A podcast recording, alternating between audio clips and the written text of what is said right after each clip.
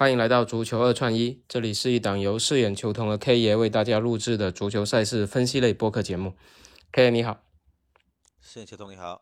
呃，昨天我们的欧冠日成绩还行，呃，曼城那一场我们是看好曼城的，这个比较统一啊，然后三比一顺利的打出来了。啊，三比零顺利的打出来了。那另外本菲卡那一场还是有一点焦灼啊。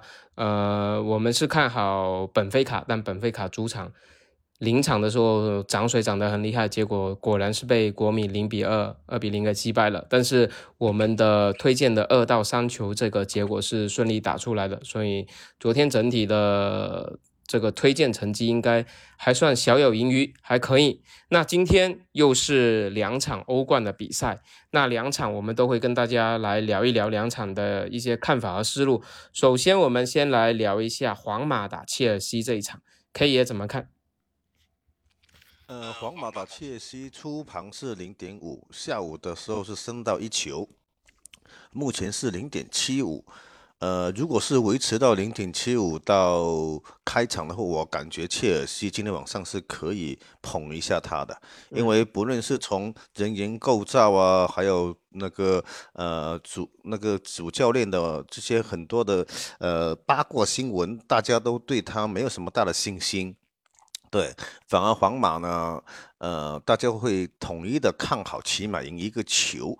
那我今天晚上是看好，呃，切尔西客场不败，或者是呃全取三分的比分的话，我是相对看好，呃，二比二跟一比二这两个比分。OK，因为这一场比赛，切尔西坎特是应该会复出的，就坎特对于切尔西的中场是非常重要的。那在刚才 K 也说到了，切尔西实际上。因为最近也炒了教练嘛，换了又换回了兰帕德，然后整个市场的形象应该不是很让人很有信心去下手，所以他在整个今天晚上热度应该不会特别的高。那这场比赛的主裁判是来自法国的勒泰西耶，他对于蓝军是还是比较友好的，他在。最近两个赛季都各执法了一场切尔西的欧战，那切尔西两场都是取胜了，所以今天晚上他应该算是切尔西的一个福星。所以切尔西除了逼平之外，我觉得克胜，我觉得大家也可以小防一个波胆吧，因为如果有兴趣的话，应该算一个高比较高赔的一个投资了。那另外一场意甲的德比大战啊，那种内战，AC 米兰打那不勒斯，K 也怎么看？这场球呢，之前其实 AC 是已经赢过一呃一波四比零的啦。对，那么今天晚上其实那不勒斯就是拿破里，其实现在目前在联赛是排名第一。那之前已经也有流利在那个欧冠杯上面。今天晚上目前是平手盘，我是看好呃拿破里今天晚上至少不败。对，比分的话是推荐一比一、零比二这样子。嗯。OK，因为这场比赛，呃，之前其实，在联赛，AC 米兰是客场四比零已经大胜过那不勒斯，但不排除那不勒斯是为了就是后面一些欧战啊什么的去进行轮换啊、调整啊，包括他联赛其实上积分领先也挺多的，所以这场比赛，那不勒斯会不会说收回之前放出去的人情，还是有有可能的？OK 呀。